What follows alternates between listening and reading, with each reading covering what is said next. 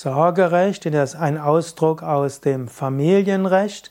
Sorgerecht bedeutet, dass Eltern eben die Verantwortung für ihre Kinder haben. Es gibt das elterliche Sorgerecht und die Eltern können bestimmen, was die Kinder machen und was sie nicht machen, wo sie hingehen können und wo sie nicht hingehen können.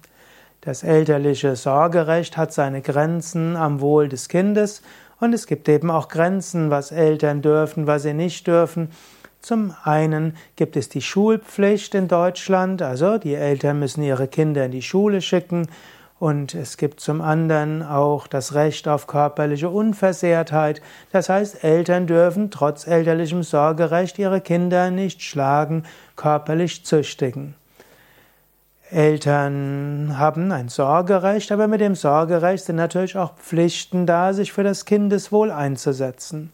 Aber es obliegt dem elterlichen Sorgerecht, wie ein Kind ernährt wird, auf welche Schule das Kind geschickt wird und wie das, wo das Kind schläft und so weiter.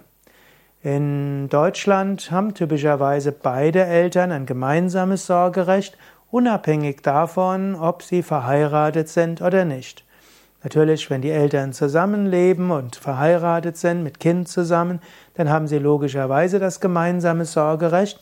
Aber es gab früher, wenn, wenn ein wenn die beiden nicht verheiratet waren, dann hatte normalerweise nur die Mutter das Sorgerecht oder im Fall der Scheidung musste dann entschieden werden, wer der Eltern hat das alleinige Sorgenrecht.